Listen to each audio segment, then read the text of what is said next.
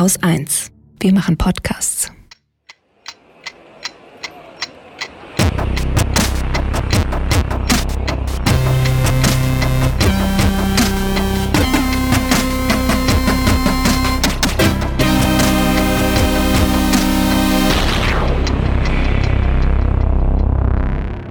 Willkommen zur Wochendämmerung vom 27. November 2020 mit Geschlechtsverkehr, Belarus, bisschen Corona, Corona in Schweden, bisschen Wirtschaft, Rüstungsexporten, bisschen Politik, Äthiopien, Radeln im Regen, Singapur, Katrin Rönecke. einer guten Nachricht und Holger Klein. So. Womit So. fangen wir an? Geschlechtsverkehr? Ich weiß nicht. Willst du mich nicht erstmal in Belarus machen lassen? Ja, genau. Ah, ja, genau. Äh, gut, Wie immer. Dann, weißt du Genau, eigentlich, ich- warum ich dir jede Woche davon erzähle? Weil du kannst. Ja, das auch, das stimmt. Weil ich nicht automatisch dahin gucke. Ja, das auch. Aber ich erzähle dir auch aus einem anderen Grund noch davon und den anderen natürlich auch, weil es gibt momentan nicht so viele Länder auf der Welt, ähm, wo man das Gefühl hat, dass es einen sehr großen Enthusiasmus für Demokratie und Gerechtigkeit und freie und faire Wahlen gibt. Im Gegenteil, also wir sprachen ja auch in der Vergangenheit jetzt hier häufiger über Polen und Ungarn, aber man könnte auch in die Türkei schauen, also Erdogans Türkei. Ähm, es gab diese Woche auch wieder, finde ich, sehr besorgniserregende Berichte über Indien unter Modi und also es gibt ziemlich viele Autokraten auf dieser Welt. Ähm, und deswegen ist Belarus irgendwie wichtig und auch so ein Lichtblick und eventuell auch ein Lichtblick für die Leute in den anderen gerade genannten Ländern, die sich denken, das ähm, hat ja eh alles keinen Sinn. Ja, also wenn ich jetzt da protestieren gehe oder so, bringt das sowieso nichts.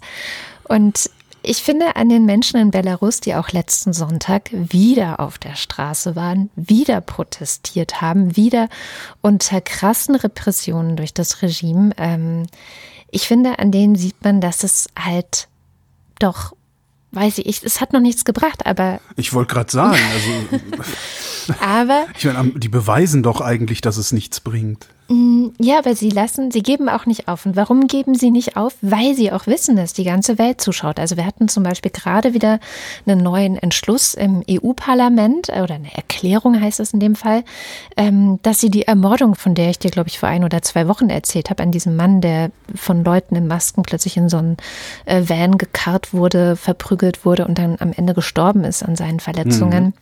Also hat das EU-Parlament klar gesagt, das verurteilen wir und wir fordern, dass es unabhängige Untersuchungen darüber gibt, was mit ihm passiert ist, was auch mit den anderen Toten passiert ist, die diese Proteste und die Gewalt durch das Regime bisher schon erfordert haben. Also da gibt es, ähm, naja, es sind Erklärungen, aber auch wenn sich das nach wenig anfühlt, ist es gerade ein Protest und ich glaube, den Menschen dort hilft es auch zu sehen, dass die ganze Welt sie beachtet und sie sieht. Auch so in- internationale Organisationen natürlich wie Human Rights Watch oder Amnesty wirklich auch hinschauen und eben weiter darüber gesprochen wird. Das heißt, während die vielleicht ein gutes Vorbild sein könnten, man weiß ja nicht, wie es ausgeht, aber sie sind jedenfalls, sie glauben daran, dass sie was verändern können. Sie gehen auf die Straße, sie hören nicht auf.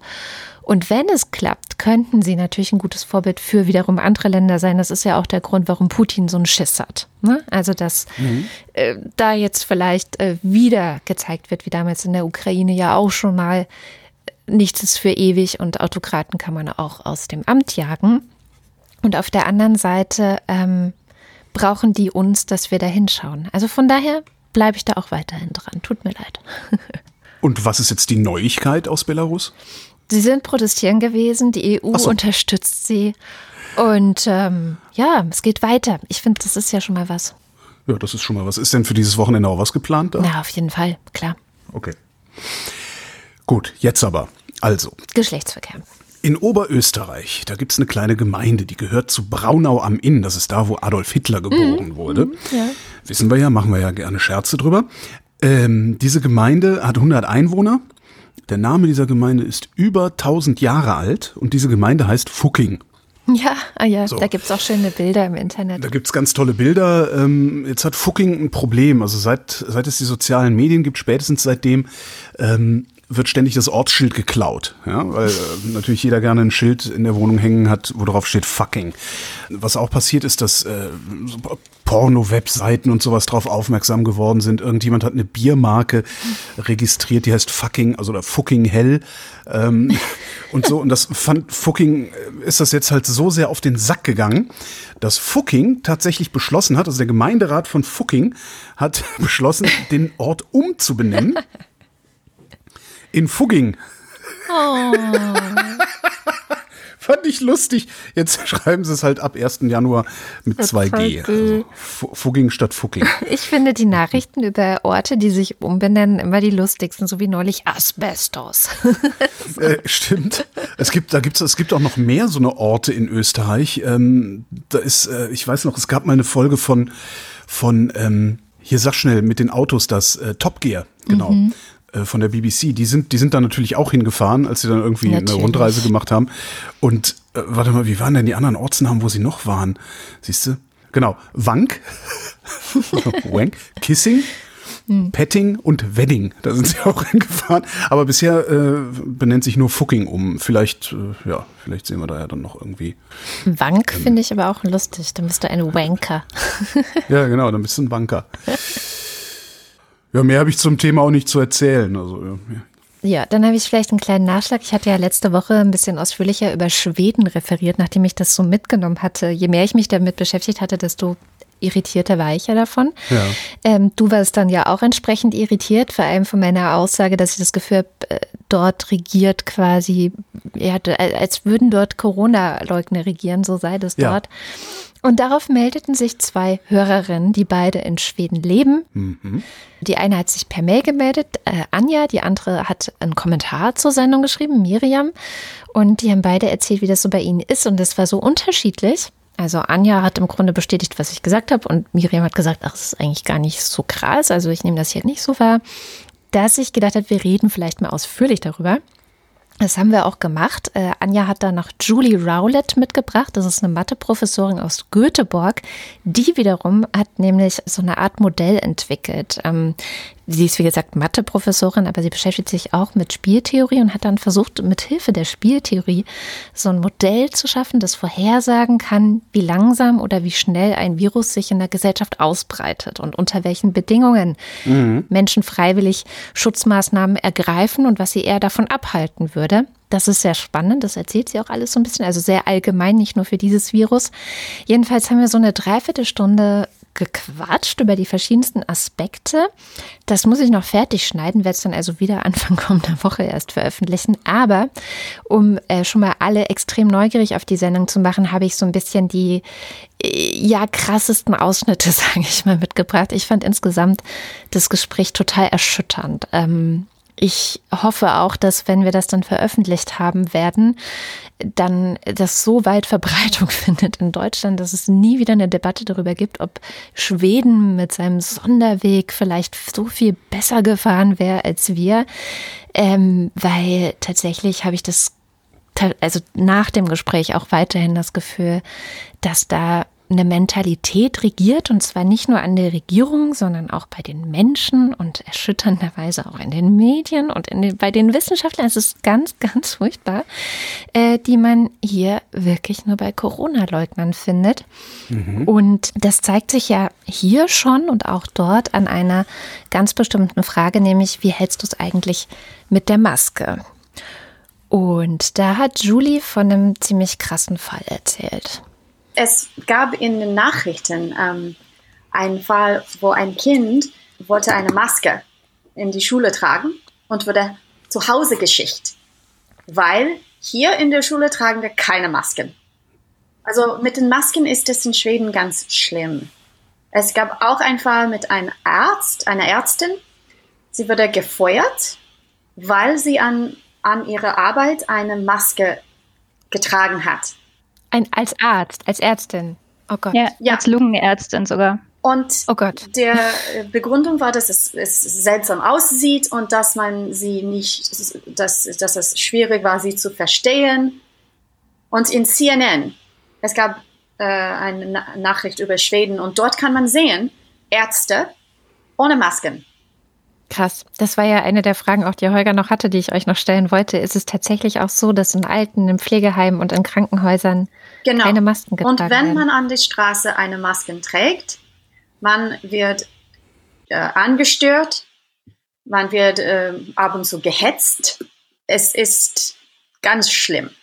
Ja, also Leute, die ähm, einem dann ins Gesicht husten mit Absicht, wenn man eine Maske trägt.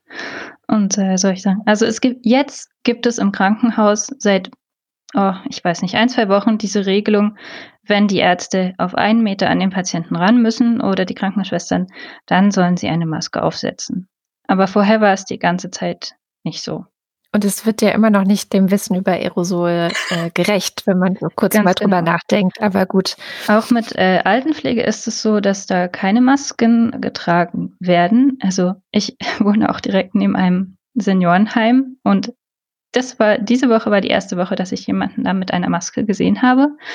Aber es gibt ja auch viele Leute, die zu Hause versorgt werden vom sogenannten Helmschänsten.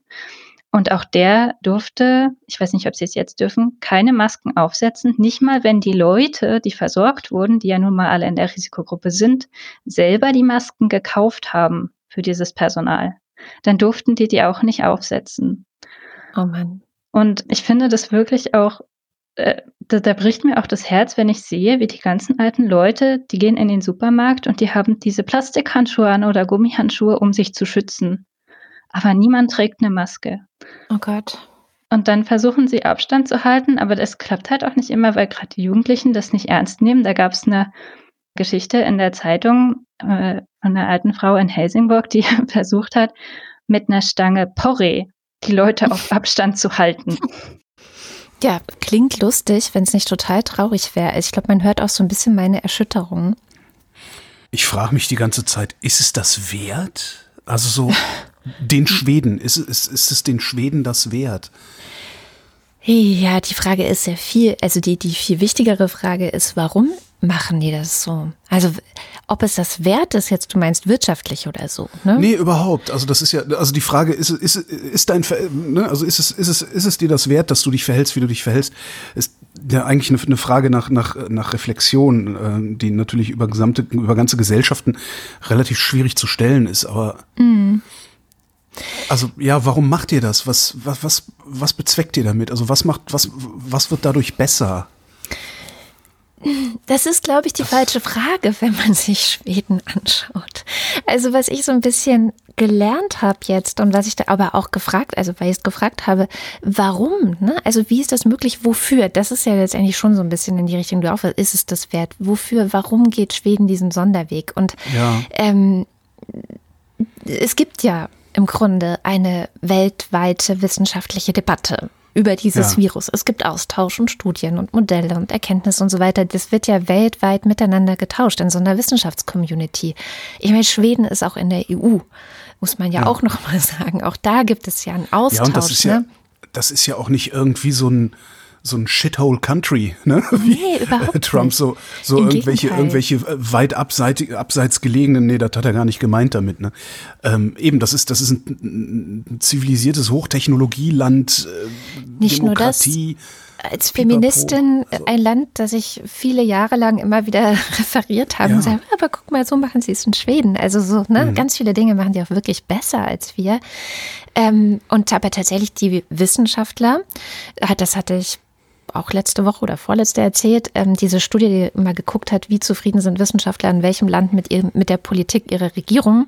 In mhm. Schweden sind die ja sehr zufrieden mit der Politik ihrer Regierung. Das heißt, es gibt niemanden in Schweden, der unglücklich ist, auch die Presse zum Beispiel nicht. Und da fragt man sich ja schon, was ist da eigentlich los? Und das hat auch Julie noch mal so ein bisschen versucht zu erklären. Ja. Ich, ich habe Kollegen, die sagen, oh, ich glaube nicht, dass Masken funktionieren, um für die allgemeine Volk äh, die Transmission zu, zu verringern.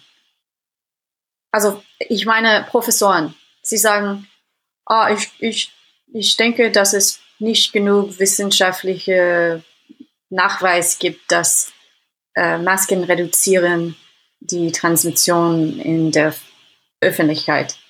Sie wollen einfach dieses Schweden Geschichte, äh, Fairy Tale glauben und das tun sie einfach. Ich denke, es kommt ganz darauf an, äh, welche Wissenschaft man hier betrachtet. Also ich meine, in mhm. Schweden hat ja die Politik sehr gut die Empfehlungen von der Volkhälsomyndigheten befolgt. Mhm. Aber ähm, das ist dieses quasi wie das Robert Koch Institut ja, genau. bei uns, so von ja. der Rolle. Ja. Aber die, die Volkhälsomyndigheten hat halt der Wissenschaft nicht gut gefolgt. Also sie haben, sie ignorieren ja diese inzwischen 80 Studien, die es gibt, die beweisen, dass Masken äh, nützlich und wichtig sind, um die Pandemie zu bekämpfen. Und die sagen halt immer noch diese Sachen wie, es gibt gar keine Beweise dafür, dass die Masken irgendwie was nützen und so. Und dann übernehmen die Leute halt diese Argumentation ganz einfach, ohne das mal selber nachzulesen.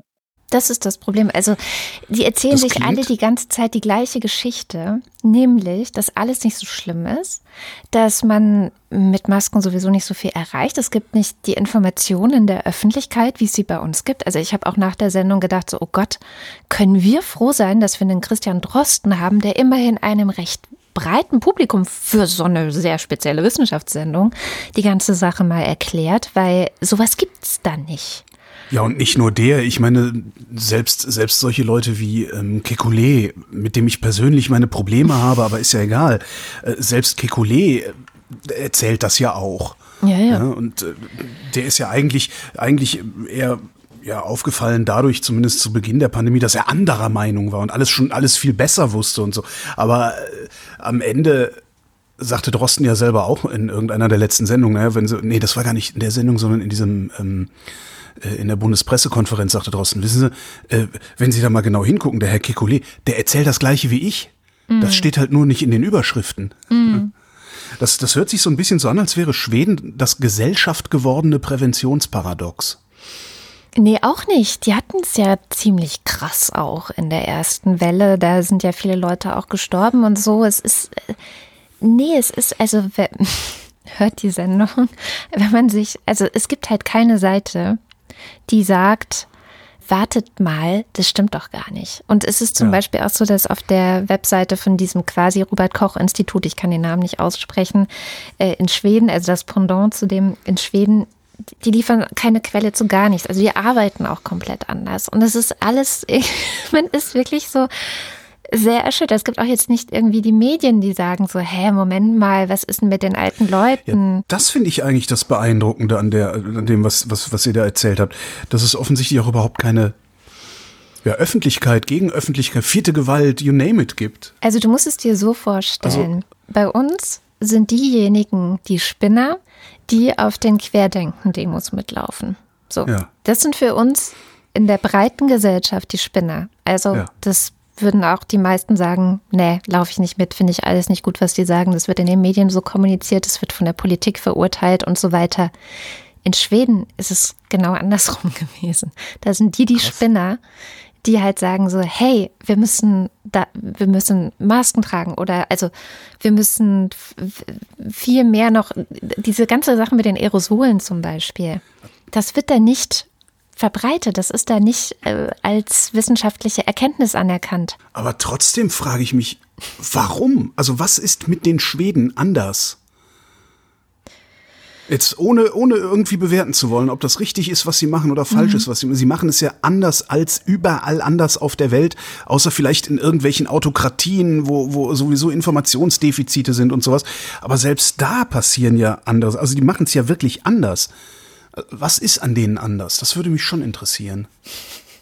Weil es ist ja auch nicht so, dass Schweden völlig isoliert ist. Da, sind ja Länder ja, drumherum, von wo auch, auch Nachrichten in das Land kommen und so. Also das, äh, das meinte Anja dann auch. Sie meinte, sie kriegt natürlich deutsche Nachrichten mit und ähm, sie sieht dann sozusagen, wo ist der Stand der Debatte in Deutschland, guckt dann nach Schweden und könnte ja. verzweifeln, was bei ihr vor der Tür los ist kommt aber halt auch nicht wirklich durch damit. Also so langsam, ne, hat sie ja auch gerade erzählt, äh, in den letzten ein, zwei Wochen, darf jetzt auch mal ein Arzt eine Maske tragen, wenn er einem Patienten auf einen Meter oder näher rankommt. So, wo man auch denkt, jetzt erst.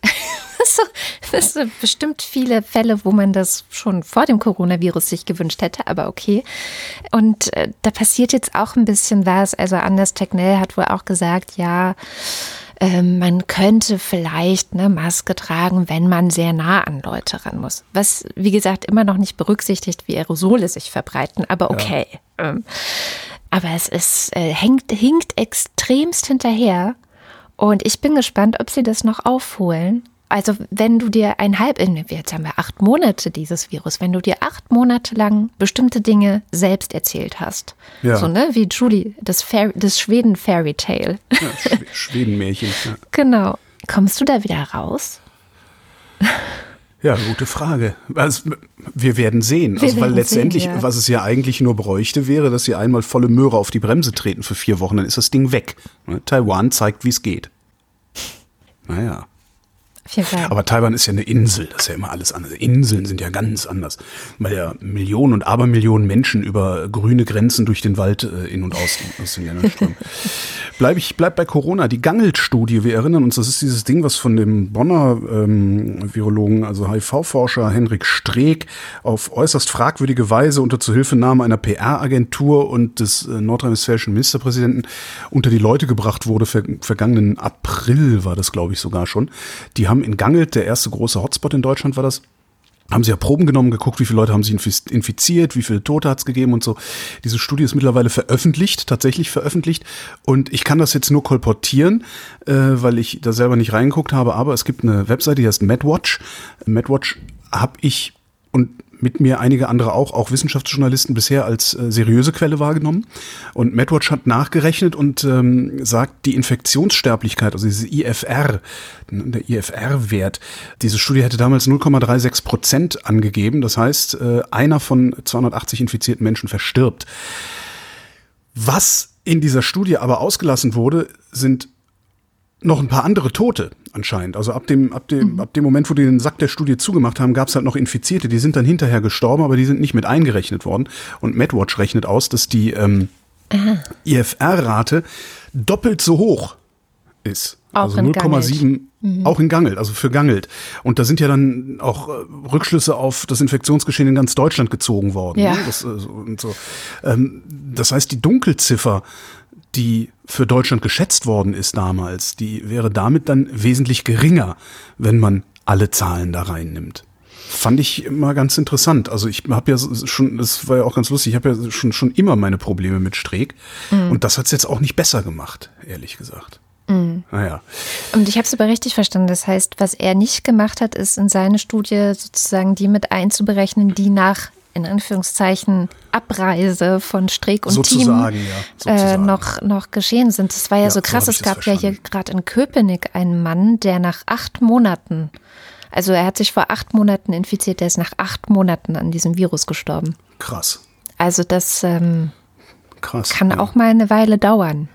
Hm. Ja. Ja, also Sie, Sie, Sie schreiben, die Zahl der Todesfälle unter den Menschen, die sich bis zum 6. April angesteckt haben, ist tatsächlich rund doppelt so hoch. Mhm. Krass, ja. Ja, das Tja. ist, ja, immer, äh, darum immer erstmal ruhig sein. Ich hatte sowieso jetzt auch so den, den, das Gefühl, es gibt so zwei, ähm, ich sag mal, zwei, zwei Kategorien von öffentlichen äh, WissenschaftlerInnen, äh, gerade jetzt so in der Virologie, Epidemiologie und so. Die einen sind die, die eigentlich so, ja, sich mit Bedacht äußern ähm, und äh, nur Sachen sagen, die sie auch irgendwie ja, die fundiert sind und vielleicht ein bisschen zurückhaltender sind. Das sind dann so Leute wie Drosten, wie Zizek, ähm, witzigerweise die meistens Frauen, ja? Und dann gibt's noch so eine andere Kategorie von, äh, ich sag mal, Fernsehvirologen. Das sind, also habe ich bisher nur Männer gesehen. Die laufen sich seit ungefähr 14 Tagen, habe ich so das Gefühl, warm, um wieder vorne zu sein. Also du hast halt so, so Drosten und Co. Mhm. Die machen einfach, was sie machen und sind die ganze Zeit vorne in der Berichterstattung, wenn wir das mal so als, als äh, Wettrennen betrachten. Und dann gibt's die anderen, die gerne vorne sein würden, jedenfalls sehen sie so aus, die es aber immer wieder nicht schaffen, sondern immer wieder von Drosten überholt werden. Und seit ungefähr zwei Wochen kann man sich angucken, wie die sich wieder warm laufen mit ähm, der Forderung, langfristige Pläne aufzustellen. Was nicht dumm ist. Ja? Mhm. Das vielleicht jetzt mal äh, insbesondere dieses Kasperle-Theater aus den 16 Bundesländern ähm, sich überlegt, wie sieht denn eine Langfriststrategie aus? Aber die diese Forderung kommt immer passend zu irgendwelchen Ministerpräsidentenkonferenzen oder sonst irgendwie was. Und das sieht im Moment so aus, als würden sich da einige Leute ja, als würden sie versuchen, in eine Pole Position zu kommen, damit sie dann in zwei Monaten oder sowas diejenigen sind, die als Erste gefragt werden. Das ist ganz lustig. Ich bin mal gespannt, ob sie dann auch tatsächlich vorne sind oder ob sie am Ende dann doch wieder hinter Sandra Zizek, Sandra, Sandra Zizek äh, herstellen müssen. Ähm, wir haben ja Impfstoffe gerade, ne? Also zumindest tun wir so. Wir haben ja keine, das heißt ja nur, dass wir welche hätten. Und es gab beim RBB bei rbb24.de ein Interview mit dem Leiter der Forschungsgruppe für Infektionsimmunologie und Impfstoffforschung an der Berliner Charité. Ähm, fand ich ganz interessant einen Aspekt, nämlich man macht sich ja so ein bisschen, ich mache das ja auch, also ich, ich, ich habe ja, vielleicht habe ich ja Glück, dass ich ein bisschen früher geimpft werden kann als äh, viele andere, weil Risikogruppe trotzdem ist so ein bisschen Unsicherheit bei mir. Hm, die haben den Impfstoff so schnell auf den Markt geschmissen, so schnell entwickelt. Kriege ich dann nachher irgendwie, fällt mir dann irgendwie der, der Arm ab, äh, als Nebenwirkung, alles ganz schlimm und so. Ne? Und da hat er äh, eine sehr gute Antwort gegeben. Er hat gesagt, es ist nicht an der Zeit gekürzt worden, in der auf die Sicherheit geguckt worden ist des Impfstoffs, ähm, sondern was sie gekürzt haben, sind die Phasen zwischen der klinischen Erprobung und den Genehmigungsprozessen. Mhm. Äh, sagt er noch, dass äh, normalerweise die Testphasen nacheinander durchlaufen werden müssen, man dann immer die jeweiligen Ergebnisse überprüft. Dann gucken die Firmen, investieren wir, also lohnt es sich tatsächlich wirtschaftlich in die nächste klinische Phase zu investieren, weil das halt unfassbar teuer ist, sowas zu mhm. machen normalerweise. Bei Covid, also bei den Covid-Impfstoffen äh, war es jetzt so, dass die Regierungen extrem viel Kohle locker gemacht haben und gesagt haben, nee, macht mal. Ja, geht mal in die nächste Phase, wir bezahlen euch das im Zweifelsfall. Und damit, sagt er, hätten sie Jahre eingespart. Das glaube ich sofort, ja. ja. ja. das fand ich irgendwie eine ganz, ganz gute und äh, vor allen Dingen beruhigende Information. Woran sie nicht gespart haben, sagt er, ist die Beobachtungszeit bei den Probanden. Mhm. Ja. Naja, dann freuen wir uns auf den Impfstoff, würde ich sagen. ja, wenn er dann mal kommt. Ne? Ja. Übrigens fand ich also ganz interessant, ähm, ich hatte so ganz dunkel in Erinnerung, dass Christian Drosten über den schwedischen ähm, ja, Chefepidemiologen Anders Tegnell sehr positiv mal gesprochen hat im mhm. NDR-Podcast. Das war allerdings noch im Sommer, im Mai, Juni oder so muss das gewesen sein. Da sah ja alles auch noch positiv aus überall. Ja, aber auch da sah es jetzt in Schweden eigentlich nicht so geil aus. Ich erinnere mich schon, dass wir damals so die die Kurven, die aus Schweden kamen, haben wir schon auch damals so kommentiert, auch öffentlich kommentiert, dass wir gesagt haben, wollt ihr wirklich solche Kurven? Ja. Nee, oder? Ja, das war zumindest immer so ein bisschen fragwürdig. Ja. Gesagt, ja, ja, das ist ja ganz toll, dass das öffentliche Leben da weiterläuft, aber äh, sterben da nicht trotzdem paar viele Leute oder so? Ja, stimmt. Mhm. Also von daher, auch Drosten kann sich, glaube ich, manchmal irren. Das wollte ich nur noch ja, ergänzen. Das, ja. Bei der Zeit äh, gibt es einen sehr schönen, ähm, wie nennt man das denn, äh, interaktiven Online-Infektionsrisikorechner. Ah, mhm. Da kannst du gucken, wie groß die Wahrscheinlichkeit ist, dass du dich in einem Raum durch Aerosole ansteckst. Mhm. Ja, also wenn ein Infizierter im Raum ist. Können wir mal machen. Ähm, wie groß ist dein Zimmer? Na, ich schätze so 20, 21 20 Quadratmeter. Quadratmeter. So, jetzt ähm, kommen wie viele Personen zusammen? Nee, ist erstmal egal. Okay. Jetzt kommen, ne, also angenommen, also du bist da, die Kinder sind da, ich bin da, dann kommen vier Personen zusammen. Mhm. Für eine Dauer von, ich sag mal, vier Stunden. So, dann gehen die Kinder ins Bett. Ähm, Masken, keiner trägt Maske. Mhm. Gelüftet wird aber ich habe einen Luftfilter. Äh, gelüftet, ja, okay, Belüftungsanlage. Was haben wir denn da? Belüftungsanlage. Ach so, nee, das ist ein Filter. Äh, Fenster gekippt. Wir machen mal keine Belüftung. Ah, doch, da ist die Raumhöhe. Altbau, 330. So. Mhm. Rededauer. Wir sitzen da so rum und quatschen. Ähm, hier und da und dort. Rededauer 50 Prozent von diesen zwei, also vier Stunden, in normaler Lautstärke. So. Wenn eine Person von uns Vieren dann infiziert ist, ja, sind wir alle. Ist die, ist die Wahrscheinlichkeit, dass du dich in dem Raum durch Aerosole ansteckst, bei 24 Prozent. Mhm. Hm. Das ist nicht wenig. Es ist nicht wenig, aber es ist jetzt weniger, als ich gedacht hätte. Ehrlich gesagt. Ja, ja, das stimmt auch. Und das kann, kannst du so mit Schiebereglern und hier mhm. klicken, da klicken, kann man sich das so ein bisschen einstellen. Das ist vielleicht ganz interessant, insbesondere für Leute, die, also das sind ja sehr, sehr viele, die eben nicht von zu Hause aus arbeiten können, mhm. sondern halt mehr oder weniger gezwungen sind, äh, im Büro aufzuschlagen. Sei es, weil der Chef äh, meint, dass äh, es nicht anders ginge, als dass man an einem Arbeitsplatz sitzt und arbeitet, oder weil es halt die Produktionsbedingungen äh, mhm. vorsehen, dass man nicht zu Hause bleiben kann, weil wie willst du zu Hause irgendwelche Sachen zusammenschrauben, die dann irgendwo anders aus einem Werk rausfallen sollen. Ne? Ey, das schaue ich mir auf jeden Fall mal an. Hier noch eine Gruselmeldung habe ich. Oh Gott. Ist von Verdi, eine Verdi-Pressemeldung, ähm, und zwar eine Pressemeldung zu den Streiks, die ja jetzt, weil Black Friday ist, da streiken sie bei Amazon ja immer ganz gerne, mhm. weil die da so, so, miese Arbeitsbedingungen haben, die Leute. Und da stand dann so mehrere Absätze später, äh, bla bla bla, am Standort Graben bei Augsburg sind derzeit von den insgesamt 1800 Beschäftigten rund 300 an Covid-19 erkrankt. Wow. das ist mal ein ganz schöner von den Verdi-Mitgliedern unter den Infizierten liegen fünf auf der Intensivstation. Vermutlich kriegen sie nicht alle erfasst oder was. Auch in Koblenz wurden bei einem ersten Massentest bei 800 von insgesamt 2800 Beschäftigten Massentest 800, mhm. also 2800 Amler, Massentest 800, 170 Positive unter den 800. Beim zweiten Test nochmal 130. Die komplette Nachtschicht musste für zwei Wochen in Quarantäne. Wow. Amazon-Versandzentren sind Hotspots. Krass. Wahnsinn, oder? Oh Mann, ey. Krass. Krass, krass. Ja, genug krass. Corona von mir. Ja, ich habe nur eine gute Nachricht. Ähm, sie ist allerdings Aber auch nur so halb gut. Ähm, nein, es ist eine Corona-Nachricht und sie betrifft ah, ja. mich persönlich. Ich habe ja hier oh. viel rumgejammert, dass meine Kinder in vollen Klassen ohne Masken sitzen müssen. Mhm. Damit ist jetzt endgültig Schluss. Also das große Kind, das in eine Oberschule geht, musste das schon seit ein paar Wochen nicht mehr. Also musste schon in der Schule sitzen, aber alle trugen immerhin jetzt Masken.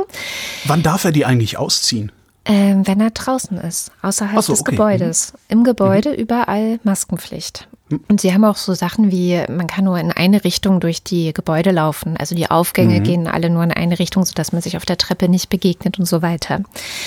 Äh, ja, und auch das andere Kind, das noch in die Grundschule geht, wird ab kommender Woche endlich Maskenpflicht vorfinden. Es hat ja immer mhm. schon eine mhm. Maske getragen, aber war halt sehr lange das einzige Kind. Dann haben ein paar ähm, oder viele andere das heißt, Kinder ist die einzige, gemacht. die einzige, die schon dran gewöhnt ist. Ja, sie ist die einzige, die schon so richtig dran gewöhnt ist, die es wirklich auch die ganze Zeit zu machen. Also sie hat auch erzählt, jetzt haben es viele zwar freiwillig gemacht, aber dann auch nicht die ganze Zeit und so. Mhm. Und genau, äh, da Friedrichshain, also der Bezirk, in dem wir leben und auch die Schule ist, äh, jetzt zu einem ich glaube, der Hotspot innerhalb Berlins auch ist. Wir haben Neukölln wieder überholt diese Woche.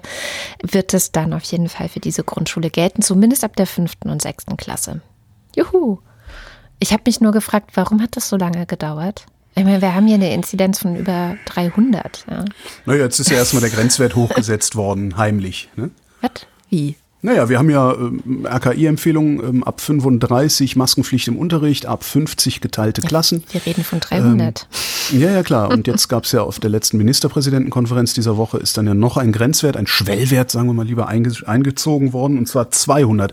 Ähm, ne, Maßnahmen hm. wie gehabt, Maßnahmenverschärfung was ich immer so lustig finde, weil hier wird ja irgendwie nichts verschärft, habe ich so das Gefühl. Ja, ja gut, jetzt musst du halt noch, weiß ich, ist noch fünf Minuten länger am Tag eine Maske tragen oder so, weil du gerade über über die äh, über den Kurfürstendamm mal drüber willst oder so. Ähm, ab 200, also Inzidenz 200, äh, sollen halt noch schärfere Maßnahmen eingeführt werden, mhm. die dann im Ermessen, ich vermute mal des Landkreises äh, oder sowas liegen. Ähm, was ich irgendwie ganz interessant finde, weil das ist so, wenn man sich auf, wenn man sich die Geschichte der Grenzwerte so anguckt, ähm, Umweltgifte wurden früher mehrere hundert gemessen und Grenzwerte festgelegt. Irgendwann haben sie gemerkt, scheiße, ist ja alles giftig. Na, jetzt messen wir nur noch 30, glaube ich. Ähm, Grenzwerte bei Nitratbelastungen wurden hochgesetzt, als es irgendwie nicht mehr haltbar war. Grenzwerte bei CO2-Belastung werden auch regelmäßig diskutiert, ob man die nicht hochsetzen sollte. Das ist irgendwie so ein ganz... Hm. Ich, ich habe so das Gefühl, dahinter ein System zu erkennen. Ich weiß nur ja. nicht, ob das ein, ein für eine Verschwörungstheorie reicht oder ob das einfach ein Systemfehler ist. Ähm, es gibt irgendwelche Grenzwerte, sie scheitern daran, diese Grenzwerte irgendwie einzuhalten oder unter diesen Grenzwerten zu bleiben. Und anstatt sich zu überlegen, wie bleiben wir da, setzen sie halt die Grenzwerte hoch. Und das passiert gerade auch mit der Covid-Inzidenz. Mhm. Ähm, ne, weil, warum muss man jetzt auf einmal 200 einführen? Zumal wir ja eigentlich doch äh, Richtung Null wollen mit äh, den Neuinfektionen. Zumindest bilde ich mir so ein, dass wir, da, dass wir Richtung Null wollen. Äh, vielleicht wollen wir das aber auch gar nicht. Vielleicht wollen wir einfach nur die Krankenhäuser an, den, an der Belastungsgrenze halten, bis genug Leute geimpft sind. Das ist eigentlich meine Theorie. Das ist zumindest das, was man erreichen wird mit den Maßnahmen. Ich glaube, mehr kannst du damit nicht erreichen. Mhm. Ja. Meine Befürchtung ist das auch. Und ich vermute, Hier, dass komm. sich die Leute darüber auch im Klaren sind. Unterstelle ja. ich jetzt mal. Wirtschaft. Yep. Frankreich hat die ersten Steuerbescheide verschickt und zwar zur Digitalsteuer. An die wen? Hatten, das haben die letztes Jahr schon äh, eingeführt, also mhm. so äh, Parlamentsbeschluss und so. Ähm, große Unternehmen, die im, mit Internetwerbung Geld verdienen sind hm. davon betroffen. Äh, das ist so. Google, Facebook. Du musst einen weltweiten Jahresumsatz von 700, mindestens 750 Euro haben und in Frankreich mehr als 25 Millionen Euro verdienen. So. Dann wirst du steuerpflichtig und zwar drei Prozent der im Land erzielten Umsätze hm. musst du dann an Steuern abführen. Amazon, Google, Facebook, sowas halt. Mhm. Ähm, jetzt äh, gibt es natürlich dann, es ist umstritten. Ne? Einige haben irgendwo was dagegen, denn das reicht ja, um zu sagen, es sei umstritten. ähm, einer der Kritikpunkte lautet, die Digitalkonzerne, die reichen das dann einfach an die Verbraucher durch. Und das ist auch so. Also da, wo es Digitalsteuern gibt, bist du, wenn du Amazon Marketplace Händler bist, musst du mehr bezahlen. und Google hat die Preise für Werbekunden auch erhöht. Und die schreiben auch dazu, warum sie es machen. Also, weil hier Digitalsteuer ist, müsst ihr mehr bezahlen. Ja, das äh, ist echt nett von denen. Da sieht man auch mal wieder, wes Geistes Kind die sind, würde ich sagen. Zumindest kommt mir das so ein bisschen so vor. naja. ist, ja überall, ist ja überall so, wo ein etabliertes Geschäftsmodell ja. wird. Das, guck, guck, dir den Mietendeckel an. Das stimmt. Jetzt völlig, völlig ungeachtet, ob der gut oder schlecht ist, äh, vollkommen egal. Aber guck dir an, wie damit, wie damit argumentiert wird. Ich finde, aber es erinnert mich viel mehr an diese, an diese Eisdiele, die ich in Sachsen-Anhalt mal, ähm, ja, genau. Ja. Äh, wo ich mich auch gefragt habe, was stimmt nicht mit euch? Die nämlich, weil sie halt unterschiedliche Steuern nehmen, für jemand ist im Laden oder jemand nimmt für außer Haus ähm, das mhm. Eis mit. Das sind unterschiedliche Steuersätze. Deswegen haben die einen Zettel geschrieben, das Eis darf erst 50 Meter entfernt gegessen werden. Also du darfst das Eis, was du dort kaufst, ähm, wenn es denn ein Waffeleis auf die Hand ist, nicht im Laden essen und du musst 50 Meter weit weggehen, bevor du da das erste Mal dran lecken darfst. Das ist deren Art und Weise, sozusagen Steuerpolitik, der sie unterworfen sind, an ihre Kundinnen und Kunden weiterzugeben, wo ich gedacht habe, sag mal, was seid ihr eigentlich für Idioten?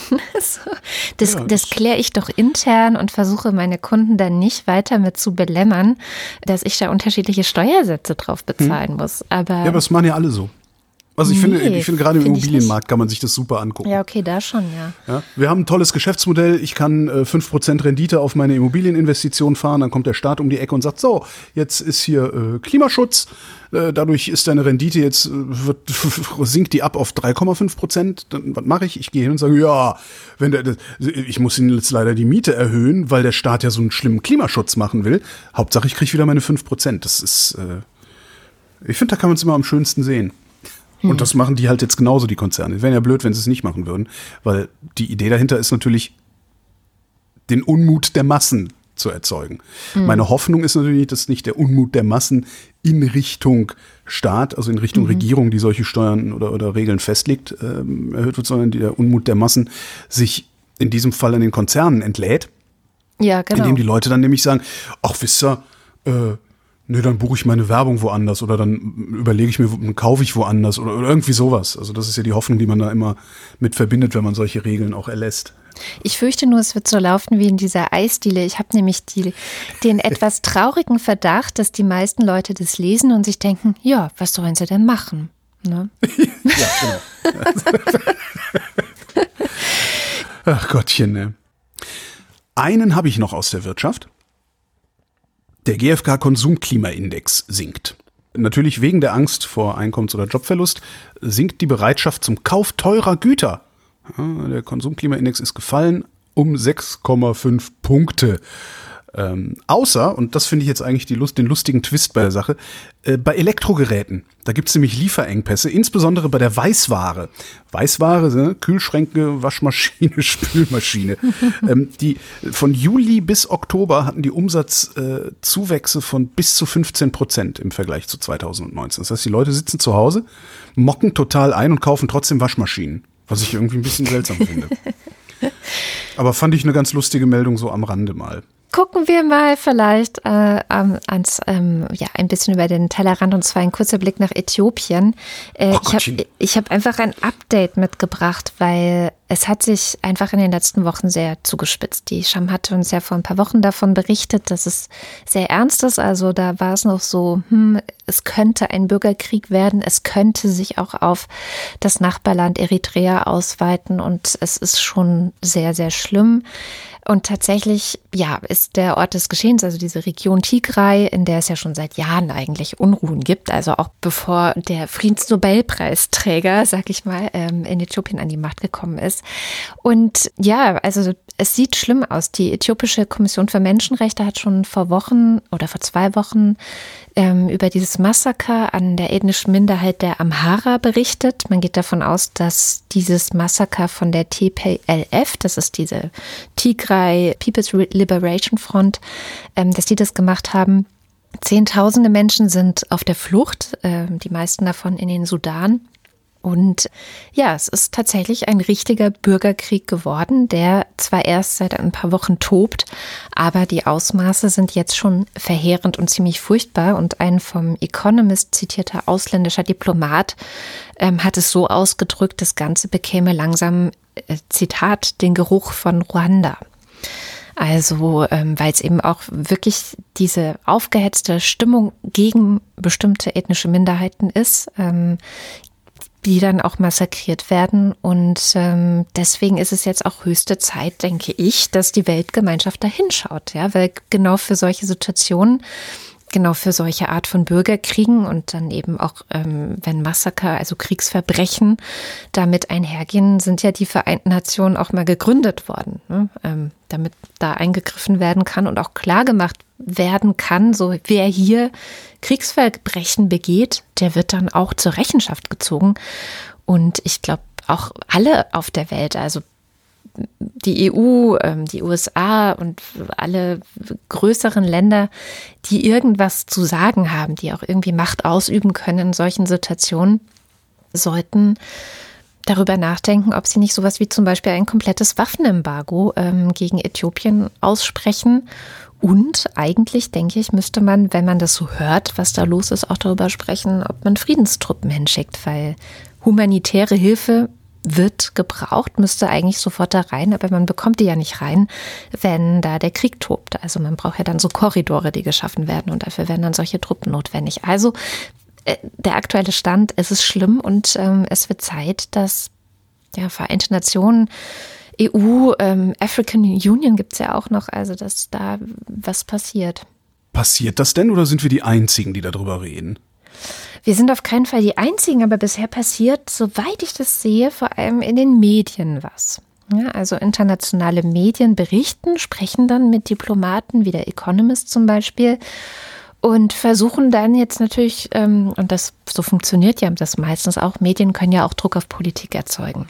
Also Klar, aber das heißt, im Moment sind wir die Einzigen, die darüber reden. Also die Medien, also das ist aber ja. irgendwie vor, vor der Generalversammlung oder, oder Also die EU, so. die EU hat auch gerade zusammen, das war so eine etwas, wir machen mal drei Dinge auf einmal. Und die haben auch zusammen mit dieser Belarus-Erklärung auch eine Erklärung rausgegeben, wo sie sagen, es muss jetzt unbedingt gehandelt werden in Äthiopien. Aber viel mehr habe ich jetzt nicht gesehen auf politischer hm. Ebene bisher. Ja. Und wo ich gerade von Waffenembargo äh, gesprochen habe, ich sage ja eh immer, die beste Waffe ist keine Waffe. Das sage ich immer wieder und zitiere damit ähm, Mary Calder ja, und Shannon D. Beebe. Aber Katrin, ja. nicht Waffen töten Menschen, Menschen töten Menschen. Mm, natürlich. Ähm, das ist ein Buch, also der Titel eines Buchs von diesen beiden, Mary Keller und Shannon Bibi. Die eine ist Friedensforscherin, der andere war US-Offizier, ist 2011 bei einem Flugzeugabsturz gestorben. Das Buch ist also auch schon ein bisschen älter. Mhm. Und ähm, die hatten beide Erfahrungen gesammelt in den Jugoslawienkriegen in den 90er Jahren, die ja wenn man sich heutige Konflikte so ein bisschen anschaut, immer wieder herangezogen werden und wo Leute sagen, so ähnlich wie damals. Ähm, zum Beispiel auch bei Äthiopien, das wird immer wieder auch mit ähm, Jugoslawien verglichen.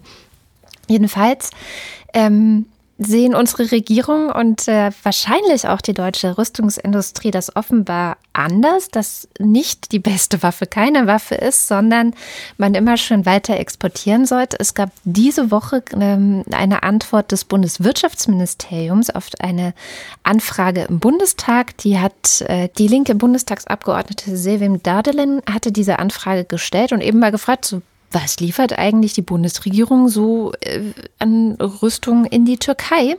Also was genehmigt die Bundesregierung? Die, die liefern ja nicht selber. Ja, oder Obwohl wäre auch cool, ne? Dann Ja, könnte man die Kohle direkt die? im Staatshaushalt zuführen. Was genehmigt die? Genau. Und ähm, zwar insbesondere in Sachen Kriegsschiffe. Das ist ein Problem, weil Griechenland ja einen Konflikt hat mit der Türkei.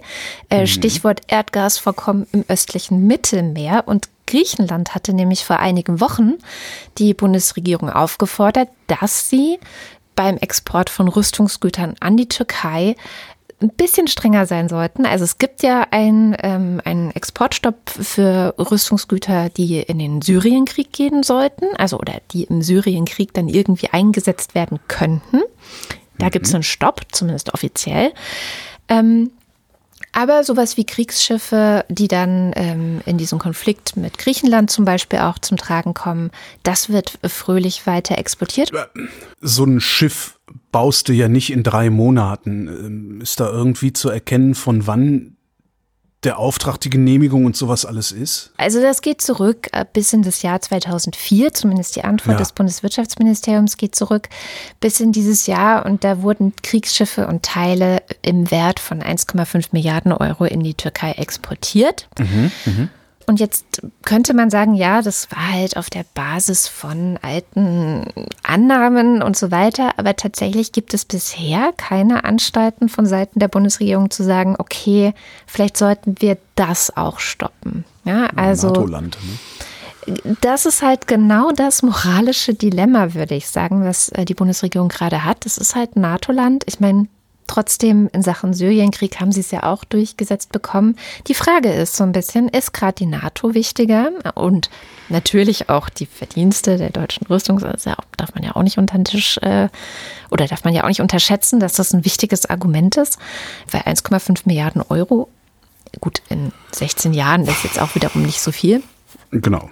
Und, oder ist die EU wichtiger? Ja, ich meine, Griechenland, Zypern, auch diese Geschichte noch. Also es ist ja so ein, ja, wo liegen denn eigentlich unsere Solidaritäten? So.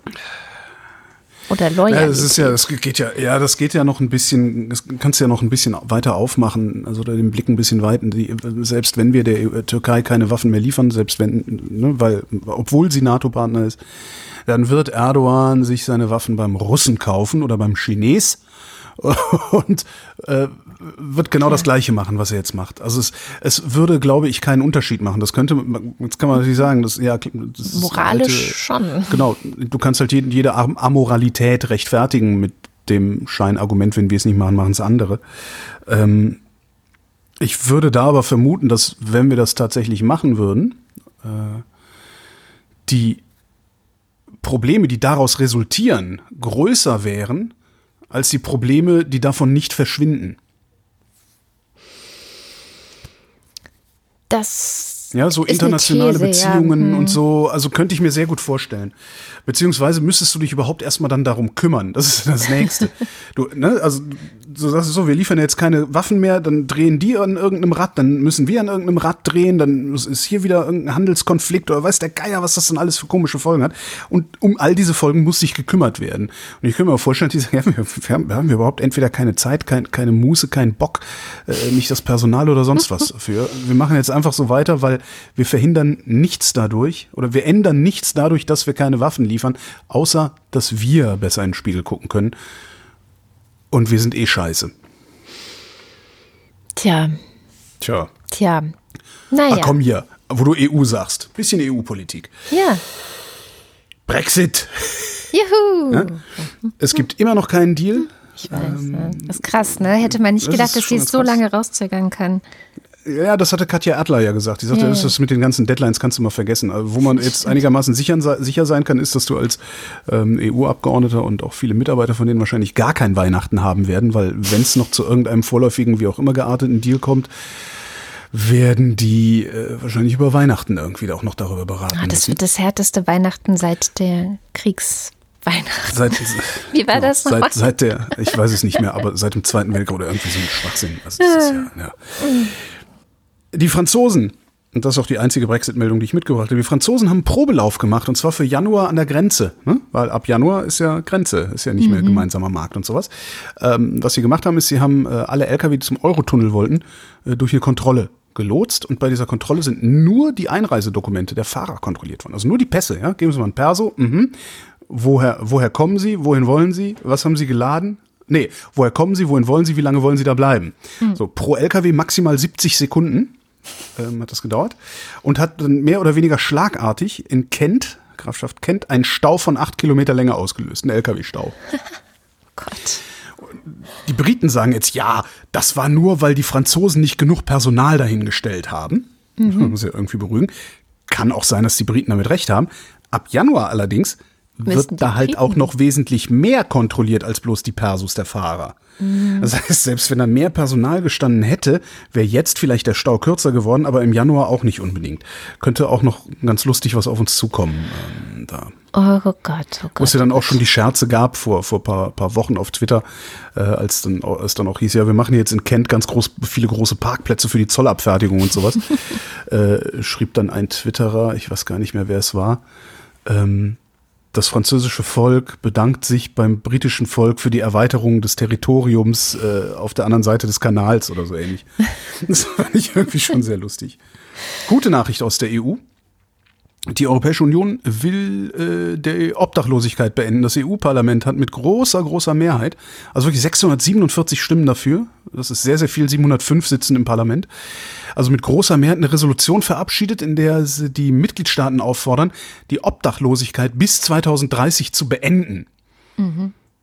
Was möglich ist. Kann man nach Finnland gucken, die Ja. haben das nämlich schon gemacht. Ja.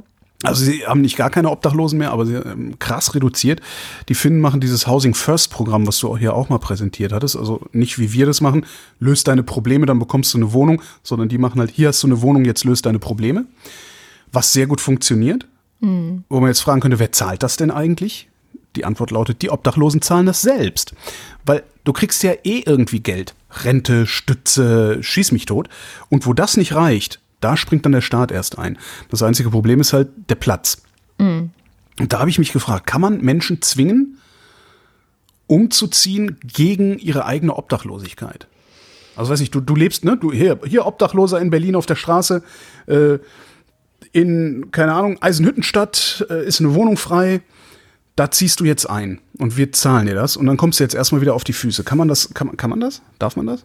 Vor allen Dingen ist es so ein bisschen auch eine, eine schiefe Bahn, ne? wenn du jetzt sagst, okay, bei Obdachlosen, da machen wir das, da greifen wir in die Freizügigkeit ein und zwingen die in Eisenhüttenstadt zu wohnen. Und wenn du damit mal angefangen hast, findest du auch bestimmt ein Argument, das mit dem Nächsten zu machen, der nicht obdachlos ist, aber Halt rothaarig. Hartz IV oder so. Ja, oder, oder so. Ich würde genau. denken, dass sie das dann als nächstes mit den Hartz-IV-EmpfängerInnen machen, damit sie die irgendwie woanders hinbringen können, damit der Staat nicht mehr so hohe Kosten hat. Hm. Ja, Gar nicht slippery schlecht. Harzer, slope. Harzer, Harzer kasernieren, danach Rentner kasernieren. Ja. Ja. Und zwar alle in Eisenhüttenstadt. Riesen Metropole, drei Millionen Menschen in Eisenhüttenstadt. Ist endlich mal was los da. Ja. In Singapur wurde ein Mann festgenommen diese Woche und zwar, weil er ein Schild trug, auf dem ein großer Smiley drauf war. Ja, zu Recht, Frechheit sowas. Ich habe auch ein Bild für dich. Also man sieht einen jungen, asiatisch aussehenden Mann mit Mundschutz, der trägt so ein Pappschild in der Hand und da ist ein eigentlich echt ganz nett grinsendes Smiley drauf gemalt. Vor allen Dingen einer mit Nase hat man ja selten. Ja, ja, das ist eine süße Nase auch. Und im Hintergrund sieht man so Police, ne? Also man sieht schon, er steht da irgendwie so vor der Polizei oder so. Ja, und dafür wurde er festgenommen. Und das klingt jetzt erstmal komisch, ist aber total interessant und spannend. Warum das interessant und spannend ist, das ist diese Woche das Thema von Sham, die mit uns ja immer einen Blick über den Tellerrand wirft, äh, genau wie in ihrem wöchentlichen Newsletter What Happened Last Week. Und sie erklärt uns, was da los war und warum das wichtig ist. Der Mann, um den es sich hier handelt, ist Jolovan Wam. Er ist auch kein Unbekannter in Singapur. Der, er ist ein bekannter Menschenrechtsaktivist in Singapur und kommt immer mal wieder in die Schlagzeilen, weil er immer mal wieder die Finger in die Wunde legt. Die Finger in die Wunde der fehlenden Meinungsfreiheit in Singapur. Und dieses Mal stand er alleine mit einem Schild, mit einem Smiley drauf, also nur einem Smiley. Also das, was wir eigentlich jeden Tag in unseren Chats einander schicken, äh, sehr, sehr unpolitisch, äh, würde man jetzt eigentlich meinen. Worm sagt, er hatte das getan nicht aus Protest, also er wollte jetzt nicht irgendwie protestieren, er wollte nur seine Solidarität für zwei junge Aktivistinnen, für zwei junge Klimaschutzaktivistinnen zeigen. Einer von ihnen hatte erst kürzlich genau da, wo Worm eben dieses jetzt nun berühmte Bild äh, gemacht hatte, er hatte da gestanden und ein Plakat gezeigt mit dem Inhalt Singapur is better than oil, also Singapur ist besser als Öl. Und die andere Aktivistin hatte auf den sozialen Medien ein Foto von sich gepostet, wo sie mit einem Schild bewaffnet vor dem Büro des amerikanischen Ölunternehmens ExxonMobil in Singapur gestanden hatte. Beide wollten und wollen auf die Klimapolitik Singapurs aufmerksam machen, also darauf aufmerksam machen, dass Singapur da sehr, sehr wenig tut und noch viel, viel mehr tun könnte, um eben unser Klima zu schützen.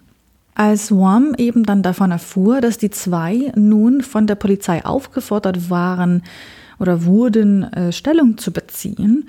Da hat er sich genau dorthin begeben, wo eine der Aktivistinnen äh, sich hingestellt hatte mit eben dieser sehr, ja, mit dieser eigentlich sehr unpolitischen Aussage, mit dieser unpolitischen Message auf seinem Schild. Dafür muss er jetzt entweder ins Gefängnis oder er muss Tausende von Dollars Strafe zahlen. Wieso? Weil er das ganz einfach nicht durfte. Das ist der sogenannte Public Order Act in Singapur. Dagegen haben schon mehrere Menschen immer mal wieder dort protestiert, dagegen protestiert. Vor zwei Jahren war es der Künstler Ceylon Palai, aber dem ist es auch irgendwie nicht gelungen.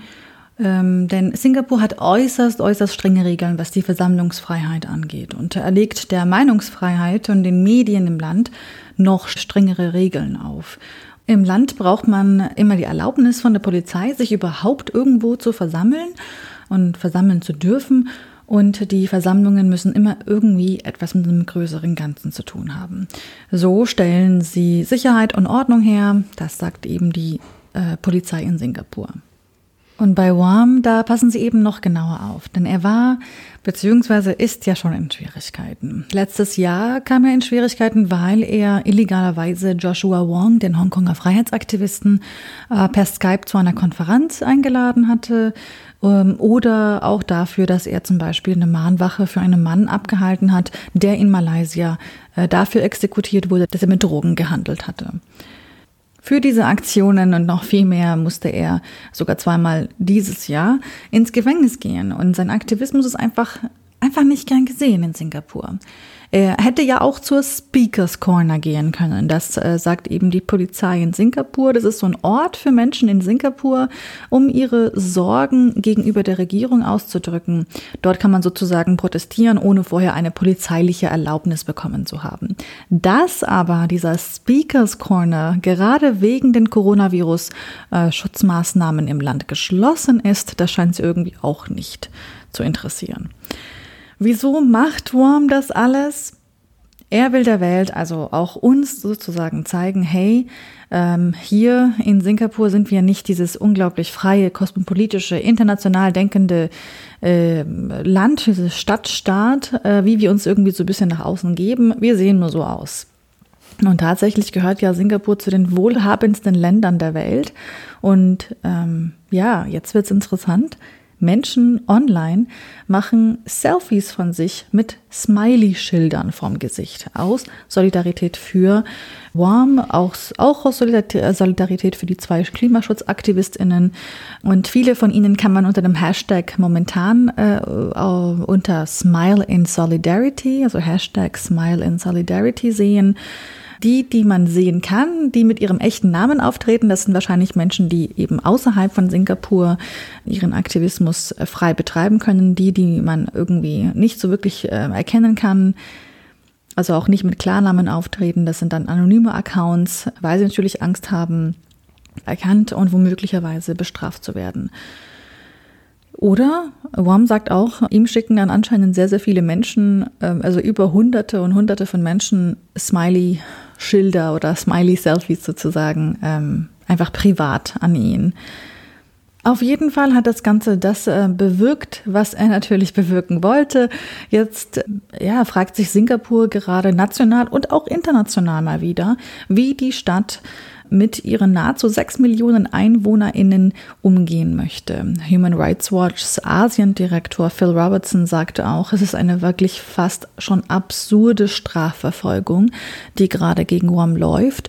Ja, vielleicht aber führt genau diese Absurdität dazu, dass eben dieser jahrelange Freiheitskampf beziehungsweise der Kampf um, um Meinungsfreiheit von diesen AktivistInnen im Land, in, in Singapur, Vielleicht äh, wird er endlich äh, mehr an Bedeutung dazu gewinnen.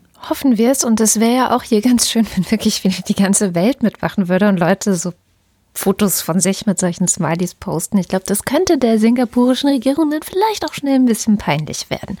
Ja, und ist auch so ein ganz schönes Ding, das so, ja, aus der, aus der Kategorie, wenn eine Idee erstmal in der Welt ist, ist mhm. sie sehr, sehr schwer, da wieder rauszukriegen. Vor allen Dingen, wenn es eine Idee ist, die mit Freiheit zu tun hat das finde ich dann immer ganz schön, dass das ne, jetzt einfach irgendwie vielleicht noch mal äh, 500 SingapurianerInnen äh, oder wie man sie nennt, einfach noch mal drüber nachdenken, was das eigentlich für ein Quatsch ist, was da gemacht wird. Mhm. Ja, gleichzeitig dann vielleicht irgendwann mal in eine Diskussion einsteigen, wie viel Wohlstand und Sicherheit wert ist im Vergleich zu Freiheit. Also es ist ja dann auch immer so ein bisschen ein Problem, was du als so eine Regierung hast, die ja eigentlich sehr erfolgreich ist, ne? weil die, die mhm. Menschen wollen als erstes Sicherheit und Wohlstand. Freiheit ist ja immer erst zweitrangig. Ähm, du hast als, als autoritäre Regierung natürlich auch immer so ein bisschen das Problem, dass du zwar sagen kannst, okay, wir, wir sind ein bisschen zu autoritär, wir nehmen jetzt ein bisschen von dem Autoritarismus weg. Du weißt halt nicht, wie wirkt sich das dann auf den Wohlstand und die Sicherheit aus. Weil wenn du es erstmal weggenommen hast, und sich das negativ auswirkt, kriegst du es nie wieder zurückgeholt, ohne dass du wirklich die Knüppel rausholst. Und das ist halt auch scheiße. Das ist so, das ist der Witz dabei, dass ich, dass, dass ich oft auch nicht in der Haut autoritärer Regierungen stecken will. Hm. Ja, ich auch nicht. Ich möchte vor allem aber nicht von einer regiert werden. Ja. Stellt sich raus, von Deutschland geht ein Krieg aus. Ach. Ja, ne? und zwar ist das der Drohnenkrieg, den die USA führen. Mhm. Das wäre nicht möglich, wenn nicht äh, auf der Airbase Rammstein diese ja, Drohnenkoordination äh, stattfinden würde, teilweise von da geflogen wird, ähm, Daten übertragen werden und sowas alles gemacht wird.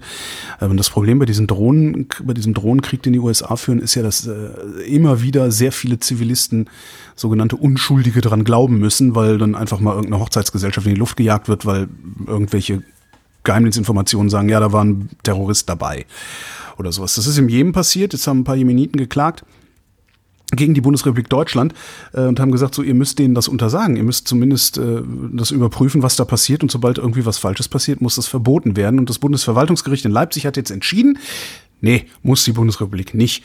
Sehr schön im Klartext äh, stand in irgendeiner Meldung, die Kläger müssen sich damit zufrieden geben, dass die USA der Bundesregierung versichern, nichts Völkerrechtswidriges auf deutschem Boden zu tun. Ja, tja. Jo, kann also alles weiterlaufen wie bisher. Was im Übrigen auch weiterläuft wie bisher, ist die CO2-Konzentration in der Atmosphäre. Es gibt ja jedes hm. Jahr einen äh, Bericht der Vereinten Nationen zu diesem Thema. Der ist jetzt für 2019 rausgekommen. Ähm, zum ersten Mal ist das äh, seit 1750, also das ist der Beginn der Industrialisierung, ist 1750. Zum ersten Mal seit Beginn der Industrialisierung haben wir 410 Parts per Million, also Teilchen pro Million Teilchen in der Luft überschritten. 400 ppm haben wir 2015 überschritten gehabt. Und die Erde hat zuletzt vor hm, mindestens drei Jahren, wahrscheinlich fünf, äh, mindestens drei, wahrscheinlich fünf Millionen Jahren eine ähnliche CO2-Konzentration gehabt. Das haben wir also in 200 Jahren erledigt was vor fünf Millionen Jahren nochmal war. Ähm, die Lockdowns äh, jetzt, also Sie haben auch frische Daten drin, die Lockdowns sind sichtbar in den Daten, mhm. haben aber auf den Trend keinerlei Auswirkungen. Mhm. Ja. Ja. Dann finde ich, ist es echt Zeit für die gute Nachricht dieser Woche. Und zwar. ich bin aber noch nicht fertig, aber gut. Oh, nee, dann, dann du zuerst. Es ist noch was Schönes. Es gibt wieder einen Deutschland-Trend. Da mhm. sind ja oft so Politiker-Zufriedenheitsfragen und so, die mich hier eigentlich einen Scheiß interessieren. Diese Woche Infratest DIMAP fürs Morgenmagazin der ARD. Diese Woche haben sie gefragt, welcher Politiker sollte Ihrer Meinung nach der neue CDU-Parteivorsitzende werden? Und oh. da ist was ganz Interessantes dabei. Platz 1 ist Merz, 2 Röttgen, 3 Laschet. Merz, 27 Prozent, minus 8. Äh, Vergleichszahlen sind aus dem März übrigens, März 2020. März ist bei 27 Prozent, minus 8 Prozent. Röttgen bei 16 plus 4 Prozent, mhm. Laschet bei 15 minus 9 Prozent. Keiner der drei 21 Prozent plus 8 Prozent. Diese Veränderung finde ich sehr, sehr bemerkenswert. Ja, Merz will keiner mehr sehen, Laschet will erst recht keiner mehr sehen, Röttgen wollen ein paar sehen, aber keinen der drei wollen jede Menge sehen. Und das sieht nach einem Problem für die CDU aus. Mhm. Und ich bin wirklich gespannt auf die Lösung, die wir dann irgendwann in den nächsten Monaten sehen müssen, weil im September eine Bundestagswahl ansteht nächstes Jahr. Ja, also irgendwann müssten sie mal einen Kandidaten aus dem Hut zaubern. Wer auch immer. Oder eine Kandidatin vielleicht auch. Ja, wir bleiben in der Politik und zwar bei der EU-Politik. Ist dir aufgefallen, dass wir heute sehr oft über Sachen aus dem Europaparlament gesprochen haben? Äh, machen wir das nicht immer? Ich finde heute besonders oft, aber ich finde es ja voll gut. Also ich finde es richtig gut und ich mache hier gleich weiter, nämlich die EU plant ein Recht auf Reparatur. Das titeln zumindest die Zeitung und Deutschlandfunk Nova. Mhm. Und Kada innerlich Halleluja. Ja, das ist ja was, was ich seit ich weiß nicht. Ja, Ach so, äh, äh, ah, äh, ich, äh, ähm, das ist so die Abteilung ähm, Handy, äh, iPhone-Akkus ja. müssen tauschbar sein. Ah, ja. cool, cool, cool. Ja, ja ich cool. werde auch nie vergessen, das ist genau das Stichwort, als es damals das iPhone auf den Markt kam. Da habe ich über das iPhone gelacht und habe gedacht, das wird doch kein Mensch kaufen. Wer würde denn so verrückt sein, ein Telefon zu kaufen, wo man nicht mehr selber die Batterie austauschen kann? Ja, ähm, ich, das war, glaube ich, vor 13 Jahren oder so. Ich ja. ähm, wurde natürlich eines Besseren belehrt. Danke, lieber ja. Kapitalismus, ich habe dazu gelernt. Aber ich meine, grundsätzlich hatte ich, glaube ich, schon recht. Ja? Ich hatte damals ein, äh, so ein klassisches Nokia-Handy und nicht nur konnte ich da drin meine Batterie selber jederzeit austauschen, wenn ich gemerkt habe, das wird jetzt hier ne, ist ermüdet, sondern wenn das auf den Boden gefallen ist, war das, also war das in ganz vielen Einzelteilen, die ich sehr einfach wieder zusammenbauen konnte und dann ging es wieder. Lass mal ein äh, übliches Smartphone auf den Boden fallen hm. dann hast du hinterher ein Display, das du wechseln musst, ja? ja. Und das kannst du auch nicht alleine machen in der Regel. Also ich habe mir in den letzten Jahren das so ein bisschen beigebracht, das einigermaßen zu können. Fix it. Genau, zumindest das mit den Displays und das mit den Batterien. Also diese Sachen kann ich, aber das kann ja auch nicht jeder oder jede. Und vor allem kommen dann ja auch die Hersteller und sagen, wenn du das machst, verlierst du jegliche Garantie. So, dann brauchst du bei uns gar nicht mehr anzukommen dann hast du dein ähm, Recht auf Garantie verwirkt. Das ist natürlich mhm. auch nicht so sonderlich teuer. Das will ja auch keiner. Und jetzt kommt eben das Europaparlament und sagt, passt mal auf, wir wollen, dass ähm, die Verbraucherinnen und Verbraucher, und das ist schon mal der erste Schritt, den haben sie jetzt beschlossen, wenn sie ein Gerät kaufen, das kann ja auch was anderes sein als ein Handy, aber sagen wir mal alles, was es in so ähm, Fachmärkten für Elektronik gibt, ja, Fernseher, Waschmaschinen, was weiß ich, alles Mögliche, dass sie dann informiert werden darüber, was kosten Ersatzteile und was kostet eine Reparatur, so ungefähr. Mhm. Also das müssen die Hersteller dann sagen. Und sie müssen vor allem auch im Grunde dann dafür sorgen, dass es diese Ersatzteile auch irgendwann, also oder irgendwo gibt. Und dass ich als Verbraucher dann sozusagen die Folgekosten direkt im Kaufpreis so, so sehe. Ja, genau. Okay. Dass du mhm. weißt, aha, wenn mir das kaputt geht, kostet mich das so und so viel. Nehme ich also das günstigere? Aber das macht ja zum Beispiel Apple. Ja, naja, aber sie zwingen dich schon mehr oder weniger dazu, dass du das alles bei ihnen machen musst und auch zu Ja, ihren Preisen ja, ja. und so weiter. Es ist nicht so günstig auch, das bei Apple zu machen. Aber gut, anderes Thema. Lass uns nicht nur über Apple reden. Es ist ja ein viel größeres Problem. Ich glaube sogar, dass es wahrscheinlich für Kunden von Apple äh, gar nicht das größte Problem ist, sondern es sind ja diese klassischen, ja, so Drucker, ne, die genau so lange funktionieren, wie die Garantie ist. Und es gibt komischerweise nicht nur Drucker, sondern noch eine ganze Menge andere Geräte, die genau dann irgendwie den Geist aufgeben, wenn die Garantie vorbei ist. Ja, da gibt's ja diese Verschwörungstheorie der geplanten Obsoleszenz. Ne? ob das geplant ist oder nicht, sie sind nicht so gebaut, dass Eben. sie lange halten, die Sachen. Ja, Das ist ein Problem und sie sind auch nicht so gebaut, dass Verbraucherinnen und Verbraucher sie schnell selber reparieren können. Oder reparieren lassen können für, für wenig Geld. So, und die Überschriften von Zeit und Deutschlandfunk Nova sind ein bisschen irreführend, weil das wurde nicht beschlossen, dass wir jetzt wirklich als Verbraucherin ein Recht auf Reparatur haben. Ja, aber sie haben beschlossen, im Europaparlament beschlossen, dass die Kommission ein Gesetz oder eine, wie heißt das dann wieder auf EU-Ebene, weiß ich nicht, eine Regelung, ein, du weißt schon, eine Verordnung erlassen soll, also erstellen und dann erlassen soll, die das Ganze beinhaltet. Also die wirklich dann das auch festschreibt, dass es ein Recht darauf gibt, dass man Dinge reparieren lassen kann und zwar für günstig. Und diese ganzen Sachen, die man eigentlich gerne hätte, also ja, dass das ist die notwendigen Ersatzteile. Für viele Jahre muss es die ja im Grunde geben, ja. Oder dass es kosteneffizient ist. Also dass es günstiger ist, es zu reparieren, als Neues zu kaufen. Das ist ja das Hauptproblem momentan. Ja, die meisten Leute rechnen mal kurz im Kopf durch und sagen, nee, schmeiße ich weg, kaufe ich ein neues. Und es ist natürlich auch unter einem Umweltaspekt ähm, das Ganze entstanden. Genau. Und das, das soll dann die Kommission erarbeiten. Ähm, Das hat das Parlament jetzt nicht beschlossen. Also so viel nochmal zur Richtigstellung. Und Ist das denn eine, eine Aufforderung an die Kommission oder ist das eine Verpflichtung? Es ist eine. Aufforderung an die Kommission, leider.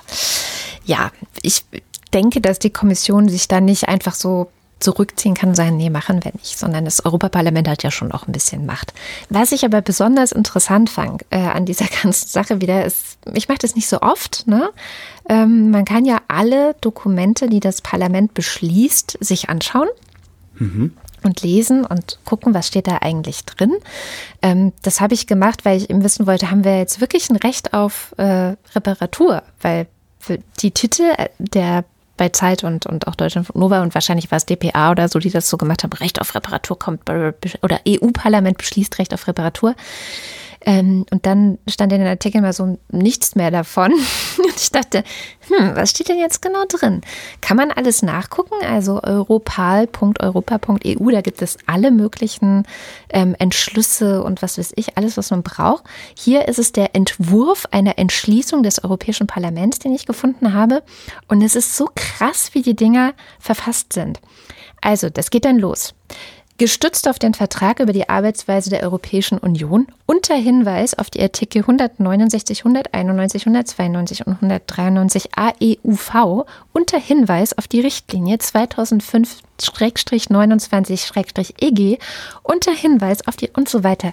Das sind allein 18 unter Hinweis ähm, zu Beginn dieses ganzen Dings. Dann geht es weiter. In Erwägung, dass es angesichts knapper werdender natürlicher Ressourcen und steigender Abfallmengen bla bla bla in der Erwägung, dass die durch die Covid-19-Pandemie verursachte Krise gezeigt hat, dass neue und widerstandsfähige Geschäftsmodelle geschaffen und so weiter und so weiter. Es sind 24 in der Erwägung. und hinter der, hinterher denkst du dir so, Die Frage ist ja, wie, wie lang ist der eigentliche Text? jedenfalls ähm, hat mich das sehr daran erinnert, wie das in dieser kurzen Serie, die leider nicht mehr online ist, das Parlament war, wo du das Gefühl hattest, in Brüssel sind alle ein bisschen verrückt. Weil ich habe echt gedacht, da bist du doch blöde, wenn du sowas liest. Aha, Das Haus, das Verrückte macht. ne? Tja, Zum Schluss ein Rätsel. Vervollständige bitte folgenden Satz. Es gibt kein schlechtes Wetter, es gibt nur schlechte Kleidung. falsch. Schlechte Infrastruktur, das sagt Burkhard Stork vom Allgemeinen Deutschen Fahrradclub und das sagt er zu einer Studie. Eine Studie, die ist aus dem Juli, ist aber gerade erst an mir vorbeigeflogen. Angesichts der Jahreszeit ist die Studie sehr schön aktuell. Ähm, am Institut für Verkehrswirtschaft der Uni Münster haben sie sich nämlich Daten von 122 automatischen Fahrradzählstationen in 30 Regionen und Städten angeguckt bei unterschiedlichen Wetterverhältnissen. Weil es gibt ja dieses schöne Blablabla von vor allen Dingen von Autofahrern. Ähm, ja, Fahrrad, tolle Sache, aber was ist bei schlechtem Wetter? Ne, nutzt ja keiner. Und da willst du dann, ne, wenn es regnet, jetzt willst du, hättest du doch gerne ein Auto. Ich sagte immer, nee, ich hätte gerne, dass es nicht regnet. Das ist ein Unterschied. Jedenfalls, äh, ich mach's ganz kurz. Studie gibt's dann in den Shownotes zum selber nachlesen. Das Ergebnis lautet folgendermaßen. Wenn die Fahrradinfrastruktur gut ausgebaut ist, fahren die Leute auch bei Regenfahrrad. Ist sie nicht gut ausgebaut, machen sie das nicht. Und das in wirklich beeindruckenden Zahlenunterschieden. Oh, okay. Ja, es gibt kein schlechtes Wetter, es gibt nur schlechte Infrastruktur. Äh, das ist tatsächlich so. Es sind wirklich beeindruckende Unterschiede. Okay. Ist die Infrastruktur gut ausgebaut, fahren bei Regen 5% weniger, ist sie schlecht ausgebaut, 30%. Solche Zahlen sind das. Ah. Also in dem, in dem Umfang. Also das ist schon wirklich äh, mehr als nur statistisch signifikant. Ja. Wow. Ja. Cool. Danke. Gerne. Dann sind wir am Ende der Sendung und wie immer am Ende der Sendung sagen wir auch Danke an euch, die ihr uns unterstützt, ähm, insbesondere über Steady, die Ultras und den Fanclub. Ich wollte auch noch kurz sagen, ich habe ein paar Weihnachtskarten gekauft, so Postkarten, Weihnachtspostkarten. Und ähm, für die Steady-Unterstützerinnen, Ultras und Fanclub-Leute, die ihre Anschrift bei Steady hinterlegt haben, würde ich die dann mal fertig machen und verschicken. Ist eure Entscheidung. Also viele haben sich entschieden, diesen diese Informationen nicht mit Steady zu teilen, was es ja letztendlich bedeutet. Also letztendlich muss man es dann natürlich da auch, hm, verstehe ich auch. Aber ähm, falls ihr Bock auf ein bisschen Weihnachtspost von der Wochendämmerung habt, ich werde Holger auch dazu zwingen, auch zu unterschreiben, dann ähm, schreibt das doch einfach da rein. Ich gebe euch eine Woche Zeit dafür. Ja, damit sind wir beim, äh, bei den Ultras und lesen die jetzt vor. Alles ist eins außer die Null. Dins 1. Elegia einzigartig von Huxarien will auch mal an den Anfang. Alexander Bonsack. Marc Bremer. Hans-Horst van Damme. A Lege Parnas Hayom Tele van Angolnakal. Das war ungarisch. Oliver Delpi. Mattis Derjong. Der Uhu, der Uhu, der bringt der Braut die Hochzeitsschuh. Fideralala, fideralala, fideralalalala. Der Kuckuck schreit, der Kuckuck schreit, er bringt der Braut das Hochzeitskleid. Fideralala, fideralala, fideralalalala. Vorsitzender der Polizeigewerkschaft Schieß mich tot. In der Kürze liegt die Würze. Die Ministerpräsidenten sind die nächsten 16 Sargnägel. Markus Dietz. Etc. etc. Christopher Etzel. Andreas Freund. Erik Fröhlich. Adrian Hauptmann. Katharina Hüll. Muahahaha, ich bin deine Nemesis. Sis, sis, sis, sis. Matthias Johansen. Arndt J. Kästner. Müsli Müsli Miam Miam Miam. Wenn du Klassenbücher hast, musst du wenigstens kein Kontakttagebuch führen.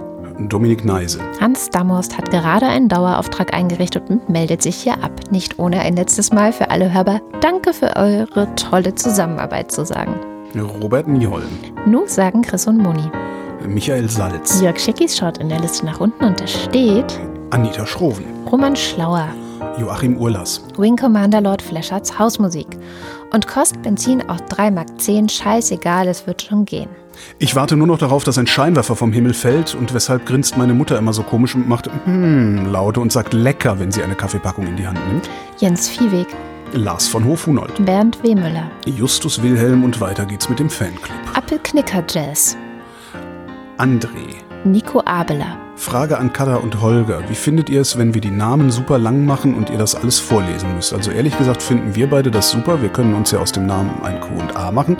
Ihr stellt Fragen und wir antworten. Was eine mega Idee. Ich hätte das natürlich auch pointierter vorlesen können, aber ich wollte es vandalisieren.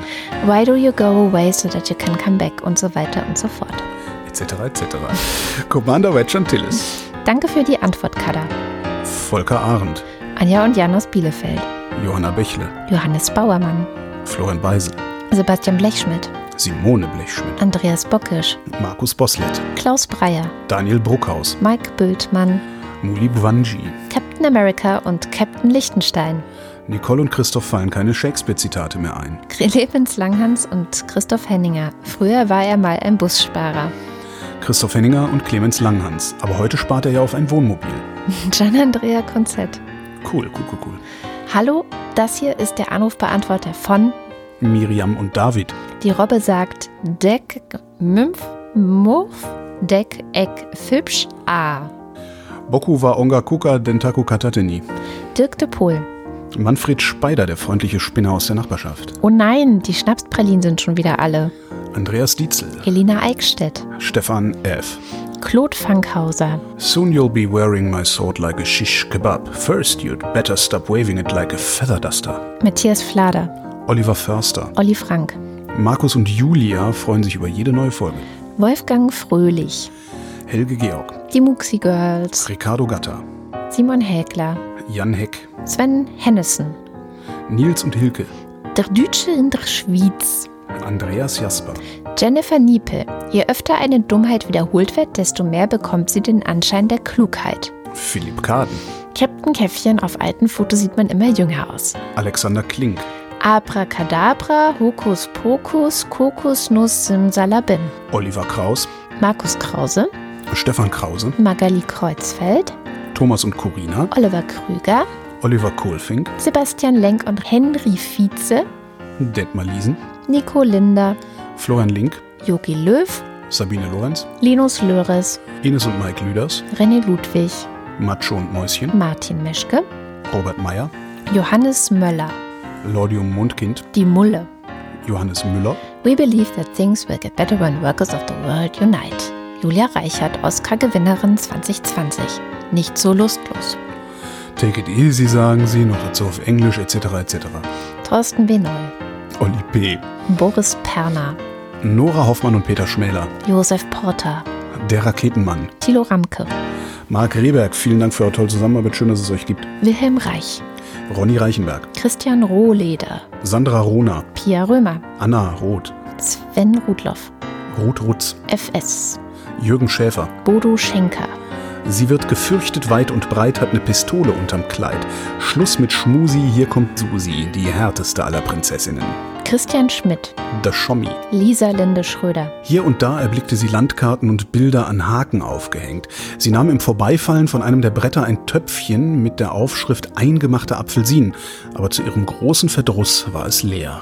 Theresa Sievert, Große politische Themen, sind wir das nicht alle? Ole Skambrax, Birgit Sobich. Jens Sommerfeld, Im Übrigen bin ich der Meinung, dass Nationalismus keine Alternative, sondern eine Katastrophe ist. Marie Stahn, Christian Steffen, Sabine Stein, Michael Sümanek, Moritz Timm, Vera und Benny Johann und Eli, haben leicht einen Sitzen. Nee, haben keine Termine und leicht einen Sitzen. Prost, ja, ja, ich weiß, hat lange gedauert. Martin Unterlechner, Jan van Finkenreue, Andrea Vogel, Yannick Völker, Stefan Wald, Andreas Waschk. Who Controls the British Crown, etc., etc. Ich spuck dir ins Auge und blende dich. Tobias wird's nicht. Tobias Wirth. Stefan Wolf, Zehn zahme Ziegen zogen zehn Zentner Zucker zum Zwickauer Zoo. Uwe Zieling. Christoph Ziesecke. Träumst du an mich auf dem Kissen? Sind so traurige Tage meine. Zweite Liebe hab ich keine, zweite Liebe hab ich keine. Simon Ziebart. Vielen herzlichen Dank. Dankeschön, ich spare auf ein Wohnmobil. Das war die Wochendämmerung vom 27. November 2020. Wir danken für die Aufmerksamkeit. Tschüss. Tschüss.